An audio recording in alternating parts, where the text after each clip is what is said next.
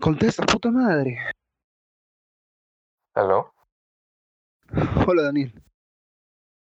¿Qué fue ahora? Estoy ocupado. Dame solo un toque, ¿ok? Sé que son tiempos difíciles y no estamos bien. O sea, no lo hemos estado en mucho tiempo. Pero aunque sea antes, sabía algo de ti. Recuerdo que vivía cerca del puente, cerca de la casa de Ricardo. ¿Qué? ¿Y tú cómo sabes eso? Nunca te lo dije, pero mamá lo llamaba seguido para saber cómo estabas. Casi todos los días. Yo a veces agarraba el teléfono para escuchar la conversación. Que trabajaste mecánico, de albañil, de vendedor. Que volviste a estudiar. Cuando escuchamos eso, todos nos emocionamos. Ese día bajé a almorzar y vi a más sonreír después de mucho tiempo. Sus ojos tenían un brillo que no había visto en años. El único recuerdo que tengo de ese brillo fue que apareció cuando mamá nos llevó al zoológico por primera vez hace mil años. Antes de toda esta mierda. Antes que nos encerraran. Estábamos jugando, corriendo, no sé qué. Y volteé y lo vi. Misma expresión. ¿Me llamaste? ¿Me llamaste solo para recordarme a mamá? No tengo tiempo. No, espera. Sé que estás de- desganado, fuera de forma, tomando mucho. Después vino el juicio. Esa fue la última vez que te vi en persona. No era la voz que tuviéramos que llegar a un tribunal para decidir qué se hacía con la herencia de mamá.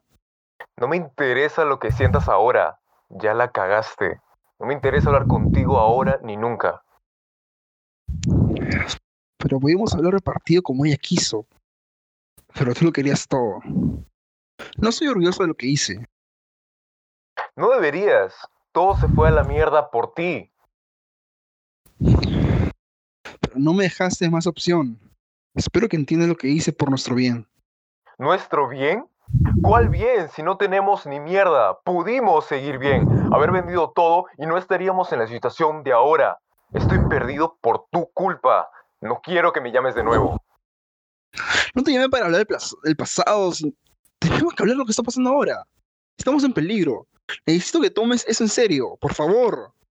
¿De qué hablas? Había todo un problema por lo que está haciendo el gobierno. Pero estoy intentando algo para salvarlo. Para eso necesito que vuelvas a casa. Necesito que tú, Francisca y Alex estén aquí.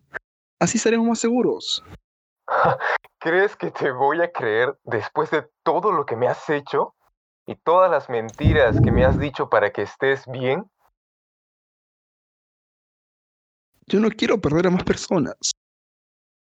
No lo soportaría. Estoy seguro que irán por alguno de nosotros. Y si nos cuidamos los tres podemos salvarnos y evitar que nos maten.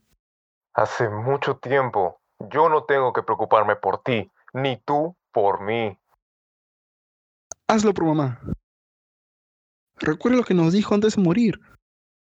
Ella no quiere que nos pase algo y menos que no estemos unidos. Si me crees esta vez, te juro que no volveré a molestarte. Pero necesito que me creas. Y vengas esta vez.